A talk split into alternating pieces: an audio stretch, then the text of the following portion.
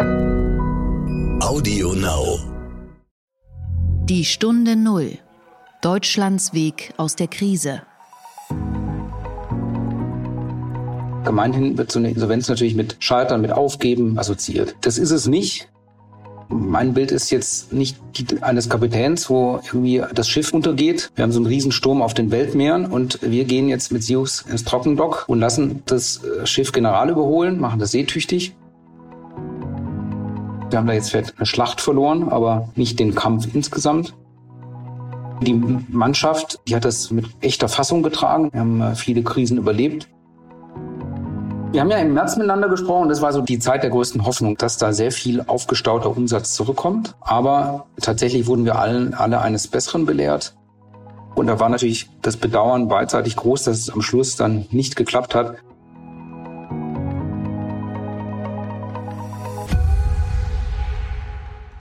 Hallo und herzlich willkommen zur Stunde Null, dem Podcast für Deutschlands Weg aus der Krise und den Neustart. Mein Name ist Horst von Butler. Ich bin Chefredakteur von Kapital und ich sage danke, dass Sie wieder zuhören. Wir sprechen hier mit Menschen, die ihre Unternehmen und die deutsche Wirtschaft insgesamt durch diese Krise steuern und vor allem aus dieser Krise. Wir sprechen also über Strategien und Schicksale, über Aufstieg und Fall und über Ideen und Auswege. Ja, was für eine Woche mit einer historischen Insolvenz. Gerade einmal eine Woche ist es her, dass Wirecard, immerhin ein DAX-Konzern, erklären musste, dass wohl ein Viertel seiner Bilanz nicht existiert. Zwei Milliarden, dachte man, sind zunächst verschwunden, aber offenbar gibt es sie gar nicht. Und jetzt ist äh, nicht nur ein Vorstand auch verschwunden, irgendwo in Asien, sondern auch der CEO Markus Braun, zurückgetreten, dann wurde er festgenommen und gestern kam die Nachricht der Insolvenz. Es ist die erste Insolvenz eines DAX-Konzerns überhaupt. Was für eine Blamage, was für eine historische Implosion. Als Wirtschafts- und Finanzjournalist wird man ja oft gefragt, ob man jetzt irgendwo noch einsteigen soll, so allgemein an der Börse, in den DAX oder eben eine konkrete Aktie. Und ich habe schon echt viele SMS und WhatsApp die vergangenen Tage bekommen, ob man jetzt nicht reingehen sollte bei Wirecard, ob das jetzt nicht eine tolle Wette sei. Und ich habe Nein gesagt nach dem ersten Abschluss bei 36 Euro. Auch bei 22 Euro habe ich Nein gesagt. Und auch bei 12 Euro habe ich Nein gesagt. Denn es gibt derzeit einfach wenig Hoffnung. Die Gerichte, die Aufseher, die Banken und die Zocker haben jetzt die Macht übernommen. Und ein Teil von denen muss jetzt klären, ob Wirecard überhaupt einen gesunden Kern hat und ob man diesen gesunden Kern des Geschäftsmodells retten kann. Eine solche Implosion in Echtzeit mit so komplizierten Abgründen habe ich selten erlebt. Darüber spreche ich nachher mit Katja Dofel, meiner Kollegin in Frankfurt von NTV. Wir reden heute aber erstmal über eine andere Insolvenz, eine viel kleinere, auch eine ohne Abgründe und die auch völlig unverschuldet ist. Hörer der ersten Stunde dieses Podcasts erinnern sich vielleicht an meinen ersten Gesprächspartner, der damals Ende März in meinem Podcast war und die Lage in seinem Unternehmen schilderte. Die Stunde Null. Das Gespräch. Also ich bin tatsächlich da pessimistisch, weil ähm, also die Milliardenhilfen sind angekündigt, aber es ist im Mittelstand noch kein Cent angekommen. Wir brauchen Führung, gerade in Zeiten größter Unsicherheit. Ein drittes Szenario überstehen unsere Händler nicht. Der Mann, der diese Sätze gesagt hat, war wie gesagt mein allererster Gast in diesem Podcast. Es war Levin Berner, Geschäftsführer des traditionsreichen Schuhherstellers Siux in Walheim. Damals schilderte er Ende März die dramatischen ersten Wochen, in der viele Mittelständler um Liquidität kämpfen mussten. Es war die harte Phase des Shutdowns und die Umsätze brachen dramatisch ein überall. Und Levin Berner hoffte auf die Lockerung Ende April, auf die Öffnung der Läden und von den Kaufhäusern, damit die Menschen wieder einkaufen gehen und seine Schuhe kaufen. Denn auch wenn er inzwischen viele Schuhe, rund 23 Prozent online verkauft, verkauft er immer noch einen Großteil seiner Schuhe ganz klassisch über Läden, Geschäfte und Kaufhäuser. Und zwar tut das Siux seit dem Jahr 1954. Und wir beendeten damals das Gespräch und er sagte, dass es nun auch um Hilfen und Kredite aus diesem gigantischen Rettungsprogramm der Regierung ginge. Letzte Woche kam dann die traurige Nachricht, dass Siux Insolvenz angemeldet hat. Ein Glück nicht die gesamte Gruppe. Der Onlinehandel zum Beispiel, der läuft weiter, aber die Siux GmbH ist insolvent. Das ist der Kern und die älteste Gesellschaft. Und ich habe Levin Berner gefragt, ob er, auch wenn er jetzt wirklich anderes zu tun hat, nochmal in diesen Podcast kommt und uns schildert und erklärt, warum es trotz dieser ganzen Milliardenprogramme, denn das ist ja die Frage, nicht gereicht hat. Warum ist dieses Geld nicht angekommen? Warum wurde Sioux nicht geholfen? Und er soll uns auch erklären, wie es jetzt für Sioux weitergeht. Einen schönen guten Tag nach Walheim, Herr Berner. Grüß Gott und guten Tag. Wir haben Anfang April gesprochen. Damals ging es um die ersten Wochen des Shutdowns und um den Kampf vieler Unternehmen und Mittelständler. Und jetzt kam vergangene Woche die Nachricht, dass die Sioux GmbH Insolvenz anmelden musste. Vielleicht können Sie am Anfang mal ein bisschen schildern, wie diese Situation für Sie persönlich war. Also zunächst ist es natürlich eine große Zäsur in der Geschichte des Unternehmens. Sie sind 66 Jahre alt und natürlich auch für einen persönlich. Ich habe sowas natürlich noch nie gemacht. Und sowas fällt natürlich auch nicht vom Himmel. Also so ein Antrag ist strukturiert und geplant, ähm, macht man auch nicht allein. Man hat seine Berater, aber nichtsdestotrotz ähm, muss man da natürlich auch äh, an sich halten, dass einen die negativen Gedanken nicht übermannen. Man muss da einigermaßen diszipliniert sein, weil äh, schauen Sie, gemeinhin wird so eine Insolvenz natürlich mit Scheitern, mit Aufgeben, mit einem Ende assoziiert. Und äh, das ist es nicht. Ähm, mein Bild ist jetzt nicht die, eines Kapitäns, wo irgendwie das Schiff im Sturm untergeht mit Mann und Maus, sondern vielmehr ist mein Bild, auch an dem ich mich da festgehalten habe in der Zeit, wir haben so einen Riesensturm auf den Weltmeeren und wir gehen jetzt mit Sius in die Werft, ins Trockendock und lassen äh, das Schiff General überholen, machen das seetüchtig. Und dieses Planverfahren äh, führt auch zu einer Schutzwirkung für das Unternehmen. Und so gewinnen wir Zeit und können in der Zeit gewisse Dinge tun und dann nach drei Monaten wieder auslaufen. Und das war so mein Leitstern des Gedankens und auch den äh, Blick auf die Sache, wie ich den so meinen Mitstreitern vermittelt habe. Weil tatsächlich, Sie haben gesagt, man muss sich im Kopf einreden, es war nicht alles umsonst, was man in den vergangenen Jahren gemacht hat. Sie haben ja vor äh, einigen Jahren übernommen, haben das Unternehmen neu aufgestellt, haben es nach vorne geführt und plötzlich passiert sowas und da geht einem Kopf ja auch vor, Mensch, war das jetzt alles umsonst? Und wie schaffen Sie das, sich, sich ähm, auszureden oder dass man sich das nicht einredet? Wie macht man sowas? Gut, ich, ich würde sagen, es fällt gar nicht so ein Einreden, sondern man muss sich vor Augen führen, also es ist eine externe Krise, die über uns gekommen ist. Wir können von Corona, für Corona nichts. Wir können auch nichts für die Maßnahmen. Wir sind da massiv in Mitleidenschaft gezogen. Und es war mir auch wichtig, den Mitarbeitern, den Kolleginnen und Kollegen gegenüber zu sagen, ähm, es ist nicht an uns gescheitert. Also wir haben einen guten Job gemacht. Ähm, Blut, Schweiß und Tränen, die investiert sind, vergossen sind, sind nicht umsonst vergossen worden, sondern wir haben jetzt diesen Status und aus dem arbeiten wir uns raus. Wir haben da jetzt vielleicht eine Schlacht verloren, aber nicht den Kampf insgesamt. Ähm, und das ist so der Appell, den man auch an sich selber hat, dass man äh, jetzt nicht aufgibt oder jetzt in sich in Gedanken verliert, äh, was hat man falsch gemacht, sondern dass man sich darauf konzentriert, was kann man jetzt richtig machen in der Situation. Und für die Mannschaft, ähm, die hat das auch mit Bravour und, und mit echter Fassung getragen in der Betriebsversammlung. Und da kommt uns zugute, dass wir ein großes Vertrauen untereinander haben. Wir arbeiten seit vielen Jahren zusammen. Wir haben äh, viele Krisen überlebt. Und es ist einfach eine große Zuversicht und gegenseitiges Vertrauen, dass wir auch dieses Mal ähm, gut aus dieser ähm, Situation rauskommen. Man muss dazu sagen, ich habe die Betriebsversammlung für alle gemacht. Die Planinsolvenz betrifft ja nur eine von fünf SIUX-Gesellschaften. Es gibt vier weitere SIUX-Gesellschaften die auch das Online-Geschäft machen, unsere Outlets betreiben etc. Ich habe aber dennoch alle Mitarbeiter zusammengerufen, weil wir ja alle mittelbar und unmittelbar betroffen sind. Wir sitzen zusammen ähm, und wir hoffen und leiden da miteinander und dass alle zum gleichen Zeitpunkt möglichst umfassend informiert sind. Und aus meinem, aus meiner ähm, Ansehung heraus hat es auch gut funktioniert, weil ähm, wir jetzt konzentriert an den Themen arbeiten und nach vorne blicken. Darf ich nochmal kurz nachfragen? Also ist es die GmbH, das ist die älteste Gesellschaft, die jetzt Insolvenz angemeldet hat und damit ist es auch was Symbolisches, aber zum Beispiel Ihren Online-Shop, den können Sie weiter betreiben, einige Läden können weiter betrieben werden. Und das Zweite, was Sie gesagt haben, die Insolvenz in Eigenverantwortung, das können ja nicht alle Unternehmen machen, ich glaube nur drei Prozent. Warum trifft das bei Ihnen zu? Das heißt, Sie kriegen jemanden an die Seite gestellt, können aber selbst in der Geschäftsführung bleiben und es kommt nicht ein Insolvenzverwalter, der einfach nur alles filetiert und zerschlägt, sondern Sie können versuchen, sich selbst wieder neu aufzustellen, nicht? Genau, weil die Besonderheit von diesem Eigenverwaltungsverfahren ist auch ein relativ neues Verfahren, was nur die Minderheit ähm, der insolvenzantragenden Gesellschaften überhaupt bekommt, ist, dass das Management intakt bleibt und weiterhin in der Geschäftsführung bleibt. Man bekommt äh, zur Unterstützung jemand, der insolvenzrechtlich bewandert ist, an die Seite gestellt. Und es gibt keinen Insolvenzverwalter, sondern einen Sachwalter, der über die Sache waltet und äh, die Interessen natürlich der Gläubiger ähm, äh, überwacht.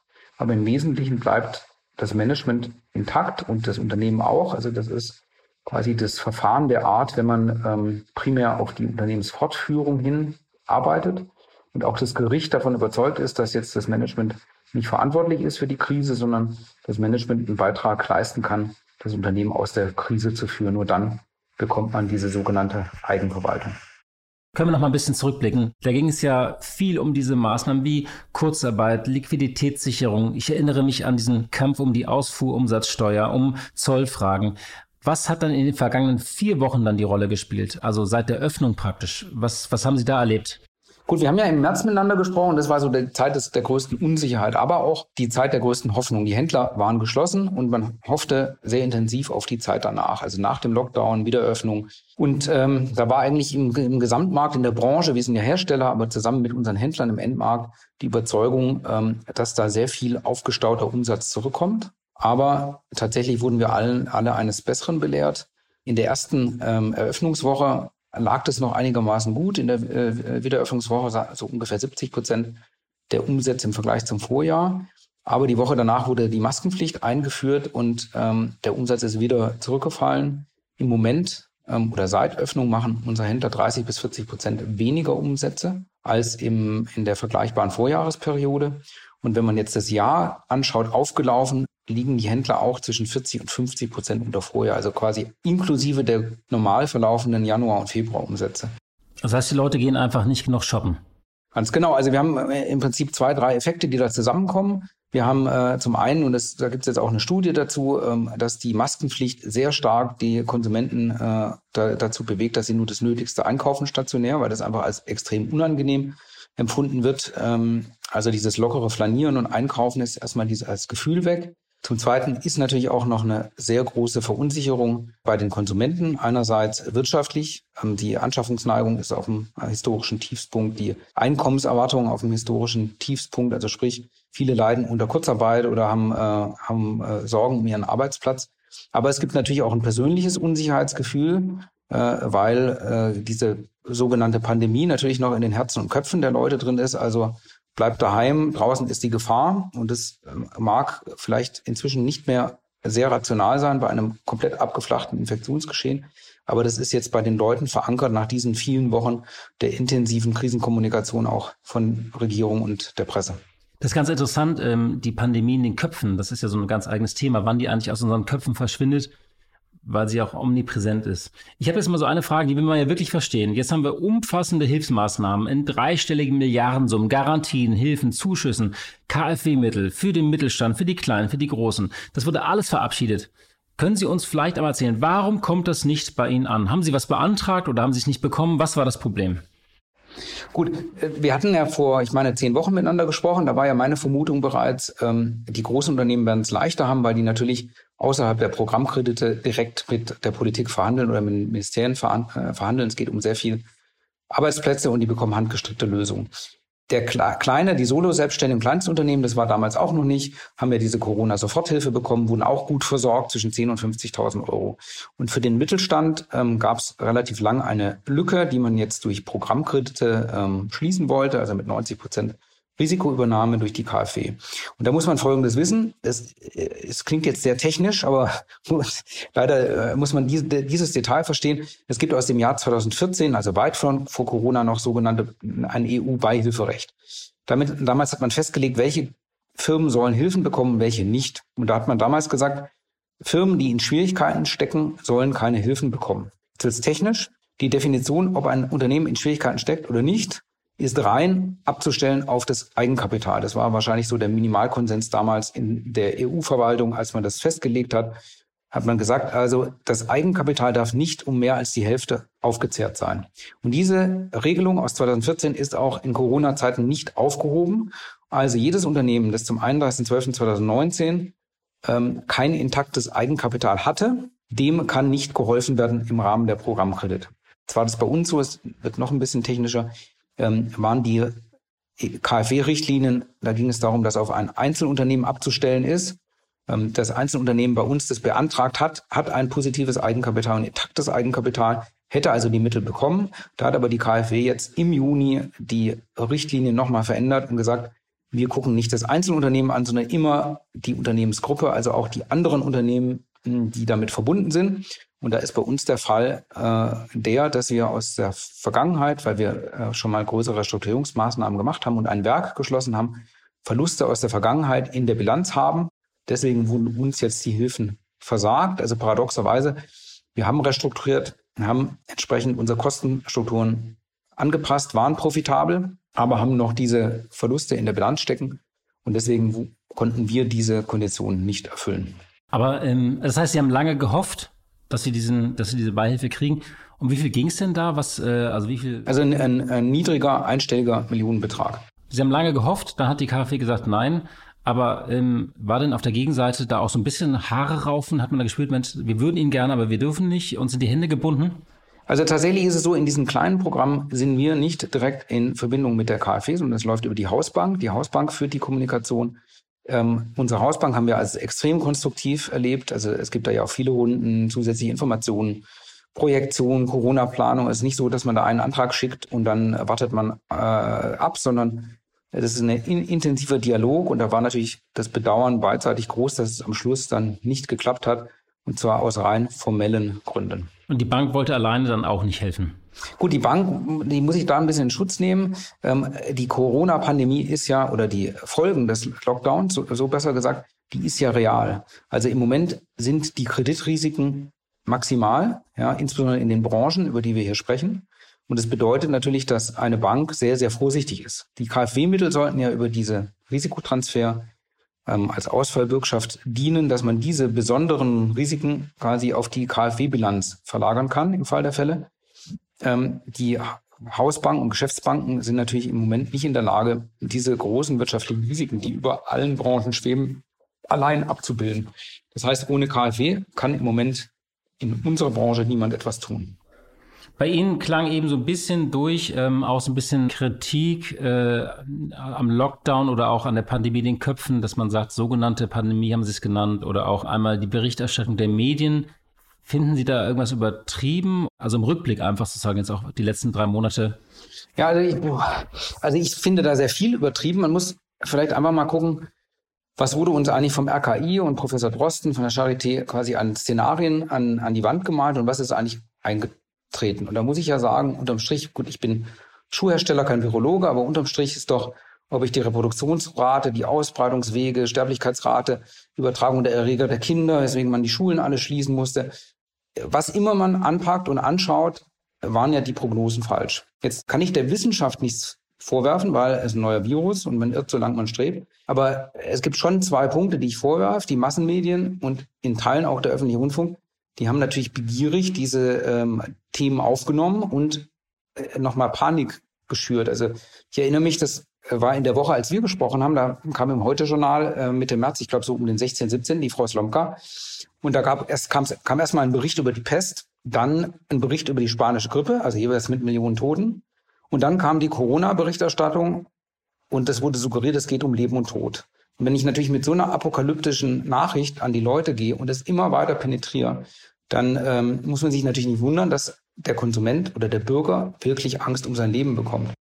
Aber wenn man die Bilder aus Bergamo gesehen hat oder was in New York sich abspielte, das war ja apokalyptisch. Ich meine, da wurden Leichen auf ähm, Militärfahrzeugen weggefahren. Das war ja keine Erfindung, nicht? Also ja gut, also jetzt zu den äh, Militärfahrzeugen. Wer hat diesen äh, Film nicht gesehen? Äh, der Vollständigkeit halber äh, muss man sagen, äh, in ähm, Italien werden religiöse äh, Menschen, 75 Prozent bekommen normalerweise eine Erdbestattung. Das hat die Regierung verboten. Alle ähm, Leichen mussten verbrannt werden. Es gab nicht genug Krematorien. Also wurden die Leute von A nach B gebracht. Das sagen mir Italiener, die sich da sehr eng auskennen. So, und dieses Bild mit diesen äh, Militär-LKWs hat uns ja wirklich wochenlang äh, quasi äh, begleitet als Symbolbild. Und mit diesem Bergamo wurde natürlich alles andere erklärt. Es wurde aber nicht gefragt, was genau ist in Bergamo passiert. Gibt es spezifische ähm, äh, Bedingungen in diesem Krankenhaus, die zu diesen Themen geführt haben, sondern eigentlich wurde dieses Bild hochgehalten und zur Vermeidung des Bildes wurde gesagt, müsst ihr quasi härteste Maßnahmen, Grund, Grundrechtseingriffe ähm, ertragen. Es wurde aber eigentlich nie abgewägt. Und was ich einfach vermisst habe, ist, es kann ja nur eine Ultima Ratio sein. Also man muss quasi bei Eingriffen des Staates in die Freiheit seiner Bürger immer die Verhältnismäßigkeit wahren und muss das mildeste Mittel wählen. Und wenn man quasi gleich das maximale Mittel wählt und es lange Zeit durchzieht, dann kommt es natürlich zu riesigen gesellschaftlichen und wirtschaftlichen Verwerfungen, die wir jetzt inzwischen haben. Und wie gesagt, ich äh, will an den, an den Virologen da keine Kritik üben, sondern ähm, was wir gebraucht hätten in der Politik, wäre einfach eine Führung, eine Moderation was wir so bekommen haben. Und die haben Sie vermisst, die Führung? Ja, absolut. Also ich, wir hatten einen Wett. Ist ja interessant, weil also es gibt ja durchaus andere Wahrnehmungen. Das Ausland bewundert ja Deutschland und sagt, Mensch, also äh, die Briten würden zum Beispiel sagen, wir hätten es gerne so gehabt wie in Deutschland. Ja gut, also man muss ja, die Frage ist ja, was ist Führung? Und Führung ist ja jetzt nicht, dass ich irgendwas durchsetze, sondern auch, dass ich Informationen aufnehme, abwäge, moderiere und den bestmöglichen Weg finde. Und wir hatten irgendwie so eine Art äh, Wettbewerb der Ministerpräsidenten, wer der schärfste Sheriff im Dorf ist. Und am Anfang, also hinten raus in der Lockerung ging es andersrum, aber am Anfang hat man sich ja gegenseitig in Maßnahmen äh, quasi in den Schatten gestellt. Und jetzt scheint ja auch die Wissenschaft zu sagen, der Lockdown der Geschäfte äh, hat den kleinsten Beitrag äh, geleistet äh, für, ähm, für, für, den, ähm, für das Infektionsgeschehen. Und unterm Strich äh, sollte man durchaus die Frage stellen können, ähm, wären nicht mildere Mittel ähm, äh, probat gewesen? Wir müssen jetzt ja nur angucken, der Staat mobilisiert jetzt 1000 Milliarden Euro. Das scheinen also wohl irgendwie die Schäden zu sein, die der Staat zumindest erwartet, ähm, was ja also, also eine unvorstellbar große Zahl ist. Und um was geht's? Wir haben in Deutschland aufgelaufen eine Untersterblichkeit. Das liegt statistisch vor. Also ähm, jetzt kann man sagen, äh, das kam alles durch diese Maßnahmen. Gut, dieser Reproduktionsfaktor R war eigentlich schon am ersten Tag der Maßnahmen niedriger. Also was ich vermisst habe, ist einfach eine Abwägung und dass man unterschiedliche Seiten hört. Und so habe hab ich, ich kenne eigentlich nur den Herr Professor Drosten und Professor Wieler, weil alle anderen, auch Wissenschaftler, die das vielleicht kritischer oder differenzierter gesehen haben, in der öffentlichen Diskussion keine große Rolle gespielt haben. Das mag jetzt meine persönliche Einschätzung sein. Ich sehe aber. Ist auch völlig okay, dafür sind wir ja hier im Gespräch für persönliche Einschätzungen. Also das ist, ähm, ich nenne, ich glaube, man hat ja mal ein bisschen so auch dieses ähm, Präventionsparadox. Also wenn man eine Maßnahme ergreift und dann sagt man im Rückblick, wäre ja gar nicht nötig gewesen. Also so heißt, glaube ich, der Fachbegriff dafür. Mhm, mhm. Und, ähm, also Sie kennen das, man muss eine Brücke verstärken irgendwie. Wenn da 500 Leute drüber äh, soll, dann verstärkt man sie, dann gehen alle 500 sicher rüber und dann sagt man, naja, wäre ja gar nicht nötig gewesen, die Brücke zu verstärken. Das nennt man dann Präventionsparadox. Also im Rückblick ist es immer schwer zu sagen, weil auch, und ich meine, ohne das jetzt zu vertiefen, wären äh, die ganzen Maßnahmen nicht ergriffen worden, also hätten wir die Geschäfte aufgelassen, so ein bisschen schwedisches Modell, zehnfache Todesrate, auch dann hätte sich ja vermutlich das Konsumverhalten verändert. Also es hätte sich ja in jedem Fall verändert mit einer Pandemie um uns herum, selbst wenn wir alles offen gelassen hätten. Das muss man ja wahrscheinlich doch vermuten, oder? Also, also grundsätzlich gebe ich Ihnen recht, es hätte sich verändert, aber die Frage ist ja immer die Dosis und die Dosis macht das Gift. Und jetzt haben wir quasi sehr viel Gift in der Wirtschaft und das äh, müssen wir jetzt irgendwie aus der Wirtschaft erst wieder rausbekommen. Und deswegen, ich bin da nicht so hoffnungsfroh, mhm. weil ähm, nach vorne hin ähm, sich jetzt erstmal die Hoffnungen zerschlagen haben der Händler, nach dem Lockdown wird alles gut. Und wir haben diese massive Verunsicherung. Und äh, jetzt gibt die Politik da ja auch wenig äh, konkrete An Anschauungshilfen, wann eigentlich die, der Maskenzwang äh, wegfällt. Das Bundesfinanzministerium hat bei der Veröffentlichung der Konjunkturhilfen ähm, Schrift, ein schriftliches Statement rausgegeben, die Pandemie endet, wenn ein Impfstoff für alle zur Verfügung steht. Also faktisch am St. Nimmerleinstag, weil keiner weiß, äh, wird es den geben, wann wird es den geben und wann sich die Leute impfen lassen. Und somit haben wir natürlich ein, einfach diesen wichtigen Punkt jetzt aus Sicht des Handels, und da will ich auch einfach ähm, Partei ergreifen für den Handel, mhm. den wichtigen Punkt, wann diese Maßnahmen enden, der ist nicht gesetzt. Und damit arbeitet man weiter mit einer großen Unsicherheit. Und das ist natürlich für ähm, die betroffenen Menschen äh, wirklich ein Desaster. Wie geht es denn eigentlich dann weiter für Sie, um mal ein bisschen in die Zukunft zu gucken? Wir sprechen ja immer über diese ominöse zweite Welle, aber Sie haben jetzt konkret ja zwei bis drei Monate Zeit, um durch dieses Verfahren. Was, wie bereiten Sie sich vor? Was, was tun Sie jetzt? Gut, also wir haben in dieser Zeit ähm, ist einerseits eine Art Schutzschirm über uns, ähm, der uns vor dem Zugriff von Gläubigern schützt. Wir können also in der Zeit ähm, mit den Gläubigern verhandeln, wie später ähm, die Fortsetzung aussieht. Also ähm, in einem Planverfahren geht es dann darum, ähm, es wird eine bestimmte Quote angeboten, alle ähm, Gläubiger stimmen zu und danach kann man ohne Ballast und ohne Altschulden weitermachen. Parallel arbeiten wir natürlich bei uns an unserem Geschäftsmodell, schärfen noch gewisse Dinge, ähm, gehen noch tiefer in die Digitalisierung, bauen gewisse Dinge auf und passen natürlich auch bei uns die Prozesse auf die sich verändernde Marktlage ähm, an. Ähm, und das ist die Frage, wie verkaufen wir, wie vertreiben wir, wie produzieren wir, wie entwickeln wir. Ähm, es verändern sich im Moment sehr stark die Auslieferungsrhythmen. Die Kunden möchten die Ware später, möchten mehr nachziehen, nicht vorordern. Das sind also Themen, die wir jetzt in, in dieser Ruhe inmitten des Sturms ähm, durchdiskutieren können, durchdeklinieren können und die entsprechenden Managemententscheidungen treffen können, um uns da ähm, zukunftssicher aufzustellen. Gibt es in Ihrem Kopf da so ein nächstes Datum, wo Sie sagen, bis dahin muss ich das hinbekommen haben? Genau, das ist der, der Ablauf der drei Monate. Das wird Anfang September der Fall sein. Und an, Anfang September müssen wir auch sozusagen aus dem Verfahren raus, weil ähm, die Vertriebssaison beginnt und wir dann ähm, im Markt auch wieder ähm, die Frühjahr Sommer 2021 Kollektion, die wir jetzt ähm, fertig entwickelt haben, vertreiben wollen. Das, ich spreche jetzt immer über das B2B-Geschäft, also das mit den Fachhändlern, das in der Siux GmbH ähm, gebündelt ist. Alle unsere anderen Geschäfte, die gehen natürlich selbstverständlich weiter. Also unser Online-Geschäft ist gar nicht betroffen. Ähm, unsere Outlets und eigenen Flächen sind nicht betroffen. Und so suchen wir ähm, oder finden wir im Moment gerade die richtigen Antworten und bereiten da dementsprechend dann den Neustart vor. Weil Ihr Problem ist ja auch, dass zum Beispiel sich ein Händler wie Karstadt, bei dem Sie ja sicherlich auch verkaufen, oder Kaufhof, die befinden sich ja selbst auch in einem Schutzschirmverfahren schon, nicht? Ganz genau. Also wir haben schon, ähm, und das ist auch sicherlich ein wesentlicher Auslöser, also neben der KfW-Finanzierung hat sich natürlich auch das Geschäft selber deutlich verschlechtert. Wir haben äh, faktisch jede Woche einen großen oder kleinen Händler, der selber in Verfahren geht. Ähm, äh, am berühmtesten ist natürlich der Warenhauskonzern Karstadt Kaufhof. Aber wir haben auch jetzt die Firma Dielmann verloren, äh, ein hessischer Filialist, ähm, mit dem wir ähm, gute Geschäfte gemacht haben. Und so verändert sich natürlich die Struktur des Marktes, die Struktur der Innenstädte. Also da ist im Moment ein absolut beschleunigter ähm, Strukturwandel. Und da finden wir im Moment die richtige Antwort drauf. Das heißt, wir müssen beide eigentlich im äh, September wieder telefonieren, in der Hoffnung, dass es dann sozusagen wieder vorwärts geht oder dass dann auch die GmbH wieder ähm, aus dem Verfahren rauskommen kann. Was wäre denn so Ihr zentraler Wunsch, was bis dahin passieren muss? Das sind jetzt so, ähm, das ist ja ein bisschen Zeit, äh, wo Sie sagen, das müsste besser werden. Also ein paar Sachen habe ich jetzt mitgenommen. Die Pandemie muss aus den Köpfen raus, äh, vielleicht einen klaren Fahrplan für die Händler. Aber würden Sie auch sagen, ich habe noch eine ganz konkrete Forderung? Irgendwie ändert die KfW-Richtlinien oder irgend sowas? Also meine konkreteste Forderung, hatte ich vorhin gesagt, ist, äh, den Maskenzwang abzuschaffen, weil der extrem behindert und da mhm. würde ich sagen, das ist einen großen Einfluss. In, in Läden oder allgemein? In den Läden. Okay. Weil, weil wie, wie shoppen eigentlich die Asiaten? Weil die haben das ja ständig an. Also äh, die, die sind ja bekannt dafür, dass sie gerne einkaufen mit Masken. Mhm. Ziehen die das in den Läden aus oder haben sie sich da mal erkundigt? Ja gut, also wir haben, glaube ich, eine ganz andere Mentalität und Kultur. Das mag auch daran liegen, ähm, Verkaufen hat natürlich auch viel mit Mimik und Gestik zu tun. Ähm, also einerseits muss sich ähm, der Konsument oder der, Ein der, Bürger wohlfühlen, der einkaufen kommt. Und auf der anderen Seite muss er ja irgendwie auch im Dialog stehen mit demjenigen, der ihm was verkaufen will oder eine Dienstleistung oder einen Service anbieten möchte.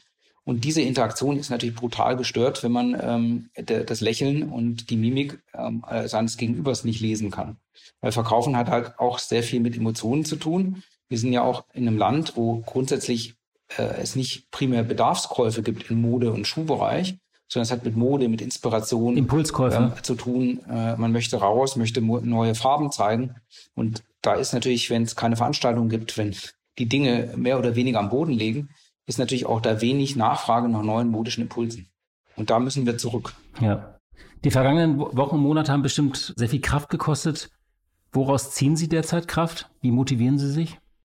Also gut, ich bin zum einen tief religiöser Mensch. Das heißt, man hat immer eine Zuversicht und einen Optimismus. Mir ist mein Psalm 23, mein Taufvers ähm, und Konfirmationsvers da wieder sehr ans Herz äh, gewachsen, wo es da eigentlich darum geht, dass man auch mal im finsteren Tal ist, ja, und äh, dass man sich da wieder nach oben arbeitet. Ähm, das ist das eine. Auf der anderen Seite bleibt es eine große Aufgabe. Wie gesagt, wir haben eine Schlacht verloren, nicht den Krieg.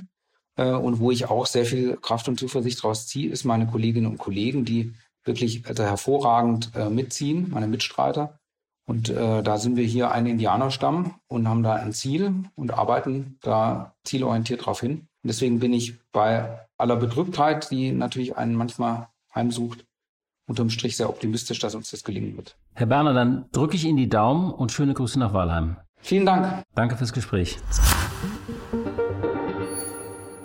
Also ich darf ja in einem Podcast keine Werbung machen, aber wenn Sie einmal schauen wollen, wie diese Schuhe von Siux eigentlich aussehen, dann gehen Sie doch einfach mal auf siux.de und schauen sich das Ganze an.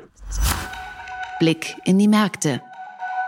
Wie jede Woche schalte ich zu Katja Dofel, meiner Kollegin in Frankfurt. Sie leitet dort das Börsenstudio von NTV. Hallo, liebe Katja. Hallo, lieber Horst. Ich freue mich, da zu sein. Das war eine unglaublich spannende Börsenwoche, vielleicht eine der spannendsten, die ich je erlebt habe. Ja, Wirecard. Äh, ich überlege gerade, was soll man da eigentlich noch fragen? Wie geht es weiter? Gibt es da noch irgendetwas zu retten? Ja, also Anlegergelder sind hier sicherlich nicht zu retten. Anleger kaufen mit der Aktie das unternehmerische Risiko und damit auch eine mögliche Insolvenz. Zugegeben, das ist äh, eher unwahrscheinlich bei einem DAX-Konzern passiert, aber wie wir jetzt sehen, eben doch. Verluste werden sicherlich auch bleiben bei den großen Kreditgebern, unter anderem der Commerzbank und der Landesbank Baden-Württemberg. Und was natürlich auch erheblich beschädigt ist, ist der Ruf des Finanzplatzes Deutschland. Da kann man höchstens versuchen zu reparieren, indem man Konsequenzen zieht und auch neue Regeln aufstellt, insbesondere für die Wirtschaftsprüfer. Die müssen sich die Frage gefallen lassen, wie sie elf Jahre Jahre lang die Abschlüsse testieren konnten bei Wirecard, ohne da irgendwas zu merken. Ernest Young sagt, das war ein groß angelegter Betrug, das konnte man nicht ohne weiteres sehen. Allerdings gibt es natürlich bereits erste Klagen gegen diese Wirtschaftsprüfer. Dann die Frage, was hat die Finanzaufsicht eigentlich gemacht? Die hat nämlich bereits Ende Januar 2019 erste Dokumente anonym bekommen, dass es Unregelmäßigkeiten geben könnte bei Wirecard. Dazu kamen teilweise große Berichte der Financial Times, die äh, auch vorlagen und hätten Hinweis geben können oder zum Anlass genommen werden können, da genauer hinzuschauen. Hat man auch aber in die falsche Richtung. Man hat eben erstmal geguckt, haben die Journalisten da ordentlich gearbeitet und nun sagt das Finanzministerium, die Aufsicht braucht mehr Kompetenzen. Ja, vielleicht, aber in dem Fall hat die Aufsicht eben auch nicht so glücklich agiert. Also ist es die Frage, ob das der richtige Weg wäre oder ob man nicht erst einmal guckt, dass die Hinweise, die eingehen, mit der der ausreichenden Sorgfalt geprüft werden. Dann gab es eine zweite große Nachricht aus dem DAX. Auf den ersten Blick eine positive, zumindest eine, die für Erleichterung in Leverkusen gesorgt hat, und zwar bei Bayer. Bayer hat sich mit den Klägern in den USA, die gegen dieses Mittel Glyphosat geklagt haben, geeinigt. Kannst du uns kurz die Hintergründe erklären? Ist das der ersehnte Befreiungsschlag für Bayer? Es ist sicherlich eine Art Befreiungsschlag. Bayer löst mit diesem Vergleich 95.000 von 125.000 Fällen, also immer noch viele, die offen sind, für eine Summe zwischen knapp neun und neuneinhalb Milliarden Dollar. Das bedeutet Zahlungen an einzelne Kläger zwischen 5.000 und 175.000 Dollar. Die Frage ist jetzt natürlich, was passiert mit den restlichen Klagen? Und dazu hat man eben nochmal einen wissenschaftlichen Ausschuss beauftragt. Bayer würde ja immer noch am liebsten die eigene Antwort auf die Fragen bestätigt sehen, nämlich dass es keinen Zusammenhang zwischen Glyphosat und den Krebserkrankungen gibt. Das sollen nun die Wissenschaftler noch einmal feststellen. Wenn es da aber keine Antwort oder keine Antwort in diesem Sinne gibt, dann könnten eben auch weitere Klagen kommen. Tatsache ist, der Aktienkurs ist immer noch niedriger als vor der Ankündigung des Monsanto-Kaufs, den die Aktionäre ja von vornherein für zu teuer gehalten haben. Und jetzt kommen immer noch weitere Kosten hinzu. Der Kurs hatte sich erholt in den vergangenen Wochen, weil man natürlich gesagt hat, okay, ein Vergleich ist auf jeden Fall die bessere Lösung, als hohe Schadenersatzsummen zu zahlen. Aber jetzt mit der Meldung ist der Kurs auch wieder schwächer geworden, weil einfach doch noch ein paar Dinge unklar bleiben und weil die Kosten für die Monsanto-Übernahme deswegen natürlich immer noch hoch sind. Das ändert sich nicht. Ja, und dann haben wir noch eine dritte Nachricht aus dem DAX. Es ist echt viel los gerade im DAX, könnte man sagen. Die Lufthansa, der Staatseinstieg ist besiegelt, die Rettung. Was bedeutet das denn jetzt? Weil von einem Befreiungsschlag kann man ja nichts reden, weil dadurch wird ja noch nicht mehr geflogen. Also was bedeutet das Ganze für die Lufthansa? Ja, für die Lufthansa ist diese Einigung oder Zustimmung der Aktionäre zum Rettungspaket des Staates auf jeden Fall eine gute Nachricht. Es haben 98 Prozent der eingewählten Aktionäre auf dieser virtuellen Sonderhauptversammlung am Donnerstag für das Rettungspaket gestimmt. Diese Hilfe ist auch bitter nötig, denn die Lufthansa verbrennt wegen eben der der Geschäftsbeschränkungen durch die Corona-Epidemie etwa 800 Millionen Euro monatlich. Diese Summe könnte auch noch steigen, weil Rückzahlungen für nicht genutzte Tickets fällig werden. Und nun muss man eben mit diesem Staatskredit im Hintergrund, der übrigens ziemlich teuer ist für die Lufthansa, es wird also ein großes Interesse geben, den schnell zurückzuzahlen, muss man ganz erheblich umstrukturieren. Das heißt also, es gibt äh, auf längere Sicht auf jeden Fall 100 Flugzeuge zu viel, das entsprechende Personal zu viel. Es wird weniger Geschäftsreisende geben, mit denen die Lufthansa ja bisher ihr Geld verdient hat mit dem Verkauf teurer First Class und Business Class Tickets. Und die Herausforderung wird nun sein, auf der einen Seite die Kosten so weit einzusparen, die Fluggesellschaft aber bei ihrem Ruf als Fluggesellschaft, die für Vertrauen und Sicherheit steht, zu behalten. Also keine Billigfluglinie zu werden, obwohl man künftig sich sicherlich mehr auf das Geschäft mit Touristen konzentrieren muss, weil das eben diejenigen sein werden, die auch weiterhin viel fliegen. Ja, danke, liebe Katja, für diese Einschätzung. Ich wünsche dir ein schönes Wochenende. Ja, war wieder schön, dich zu hören und ich wünsche dir und äh, allen, die uns zuhören, ein schönes Wochenende und wer sich dafür interessiert, wie es weitergeht bei Wirecard oder Hintergründe dafür und auch zu allen anderen Unternehmen, über die wir gesprochen haben, dann auf NTV oder ntv.de. Tschüss, bis bald. Liebe Hörerinnen und liebe Hörer, das war's für diese Woche. Ich danke für Ihre Treue, ich danke fürs Zuhören und wir hören uns am nächsten Dienstag wieder, nicht am Montag, denn kommende Woche werden wir nur zweimal in der Woche senden und in den Wochen danach auch. Das liegt einfach an der Urlaubszeit, dass viele hervorragende Kollegen aus meinem Team in den Urlaub gehen. Ich werde in einigen Wochen auch in Urlaub gehen und deswegen müssen wir so in der Frequenz ein bisschen runterfahren, aber nicht für immer. Wir bleiben sozusagen am Ball, aber kommende Woche erstmal ab Dienstag und dann auch wieder Freitag. Und an diesem Dienstag habe ich auch gleich eine Premiere für Sie. Und zwar Oliver Steil, den Chef von TeamViewer. Das ist derzeit die große deutsche Tech-Hoffnung. TeamViewer ist ein Anbieter von Software für Fernzugriff und Fernsupport und ist einer der großen Gewinner dieser Krise.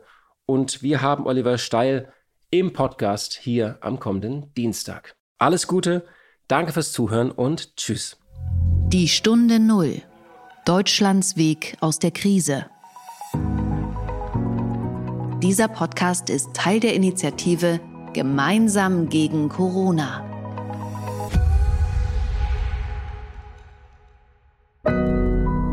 Audio Now.